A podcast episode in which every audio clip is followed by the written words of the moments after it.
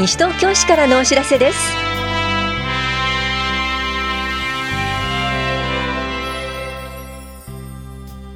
今日は児童扶養手当。データベース講座図書館で見る聞く懐かしのオリンピックなどについてお知らせします。インタビュールームお話は西東京市共同コミュニティ課の羽石明文さん。テーマはピースウォーク参加者募集。市内の戦績を巡ろうです。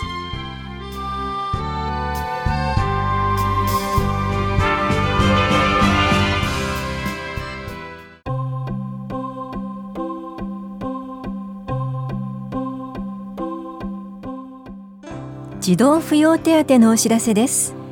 支給要件に該当する方でまだ申請をしていない方は棚視聴者1階の子育て支援課で申請手続きをしてください。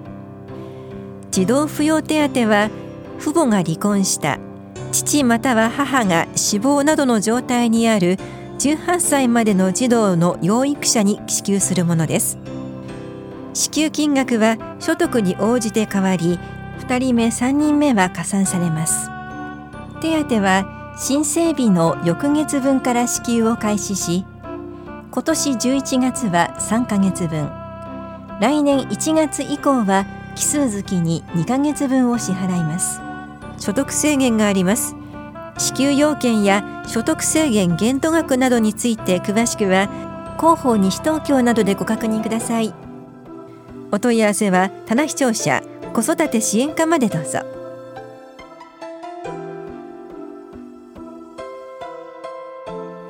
データベース講座。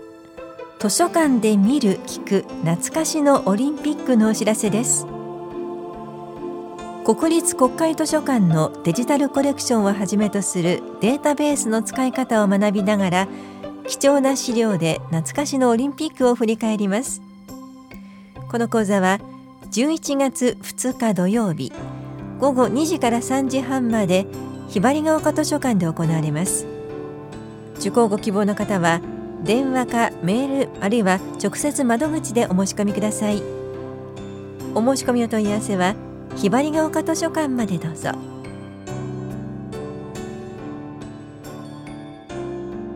福祉会館作品展示会のお知らせです。福祉会館で活動しているサークルの日頃の成果をご覧ください。藤町福祉会館は10月26日から29日まで。下法屋福祉会館は10月28日から31日まで。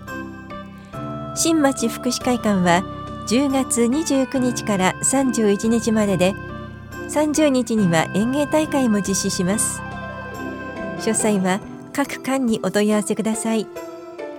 高齢者支援課からのお知らせでした。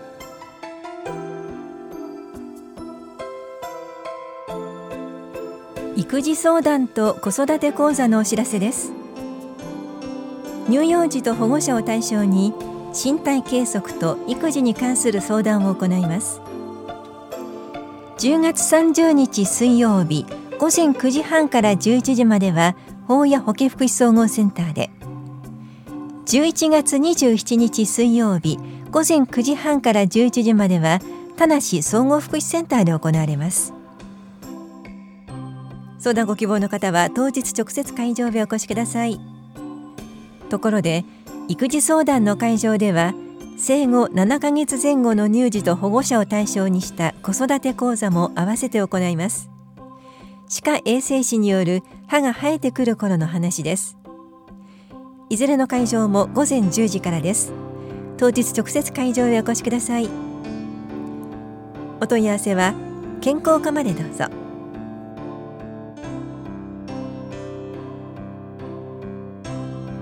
納税課からのお知らせです。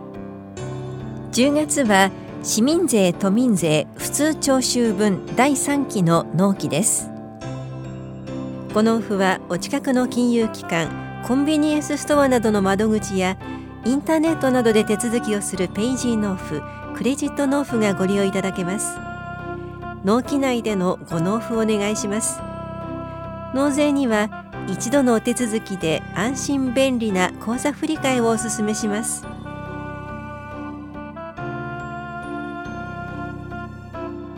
女性対象故障症症検診のお知らせです。10月20日は世界骨粗鬆症デーです。検診期間は10月31日までです。受診できるのは来年3月時点で40、45、50、55、60、65、70歳の女性で骨密度測定と生活指導を行います。受診ご希望の方は10月23日までにお申し込みください。申し込んだ方から順次受診券を送付します。お申し込みは市役所健康課宛てにはがきを郵送するか法や保健福祉総合センター健康課棚視聴者2階保険年金課の窓口市のホームページなどをご利用ください。お問い合わせは健康課までどうぞ。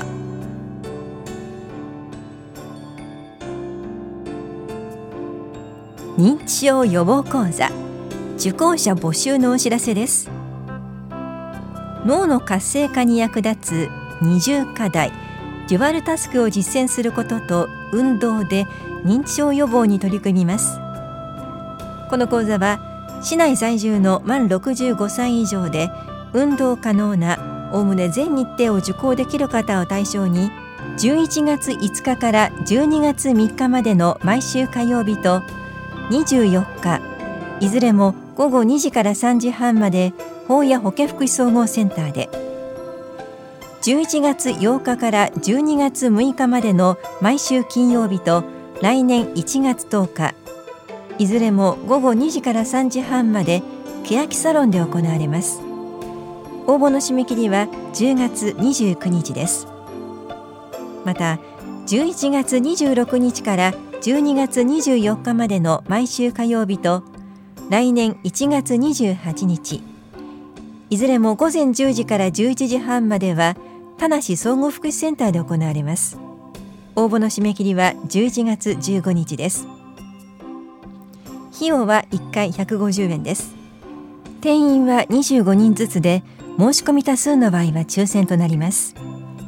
受講ご希望の方は電話かはがきに会場名などを明記の上お申し込みください。お申し込みお問い合わせは市役所高齢者支援課認知症予防講座係までどうぞ。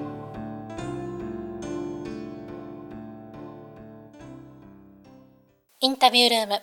お話は西東京市共同コミュニティ課羽石明文さん。テーマはピースウォーク参加者募集市内の戦績をめぐろう。担当は近藤直子です。羽石さんに伺っていきます。ピースウォークというのはどんな授業なんでしょうか？はい、えー、ピースウォークは毎年秋の時期に皆さんに平和の大切さを考えていただくきっかけとするために西東京市内や都内を中心に実際に戦争に関連する施設や遺跡の見学を行っているというものです。今まではどんなところに出かけられたんですか？はい。えー、去年と一昨年は埼玉県にある丸木美術館とあと吉見百穴にバスで訪問しましたが今年は身近な戦争の遺跡に触れていただきたいと思い、えー、西東京市内に残る戦争の遺跡を巡ります。西東京市内にも戦争の遺跡はあるんですね。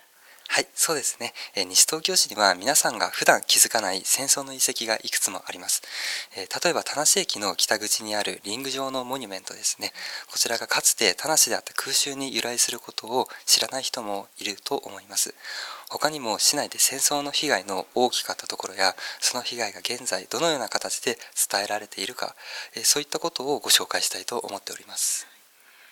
毎年このピースウォークはどんな皆さんが参加されてるんですか？え小学生から高齢の方まで、え親子、ご夫婦など幅広い年齢の方が参加されています、え戦争の遺跡に興味のある方はもちろん市内を街歩きしたいという方も大歓迎です。参加した方からはどんな声が寄せられてますか？えー、普段何気なく通っている場所でも戦争とどのような関係があったかを知ることができて驚いたなどの声をいただいております。それではこのピースウォークまず日時、そして申し込みなど詳しく教えてください。はい、えー、日時は11月16日土曜日、午前10時から午後4時を予定しております。えー、市内巡りをする際は、短い距離は徒歩で移動、遠いところで移動する際は市のマイクロバスを使って移動する予定です。対象は市内在住在勤在学の方で定員は20人です。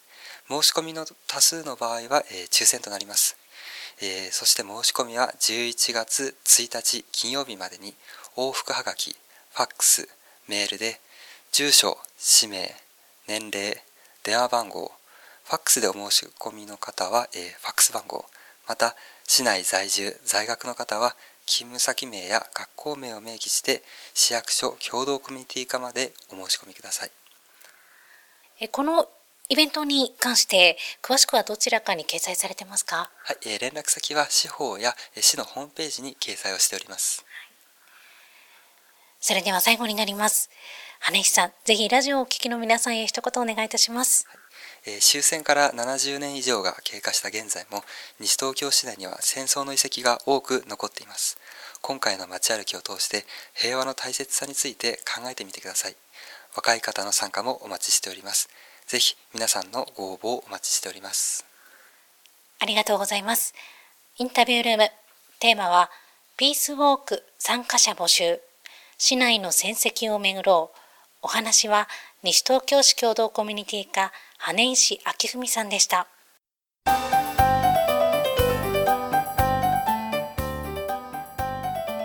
ふるさとへのお年始に一品だよりはいかがですか？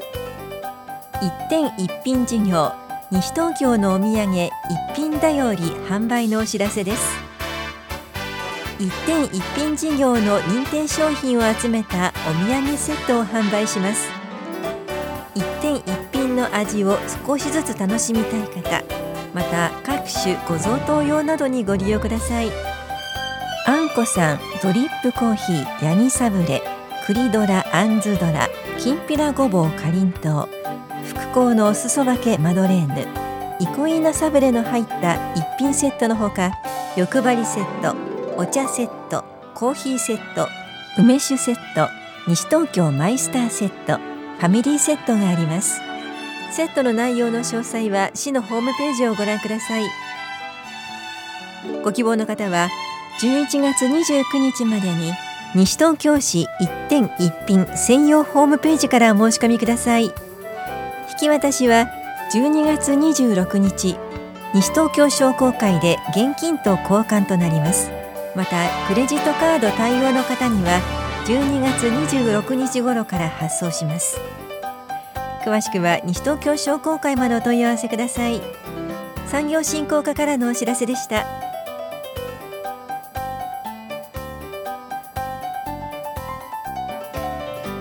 この番組では皆さんからのご意見をお待ちしています。FM 西東京西東京市からのお知らせ係までお寄せください。またお知らせについての詳しい内容は広報西東京や西東京市ウェブをご覧いただくか西東京市役所までお問い合わせください。電話番号は042-464-1311 042 464-1311番です。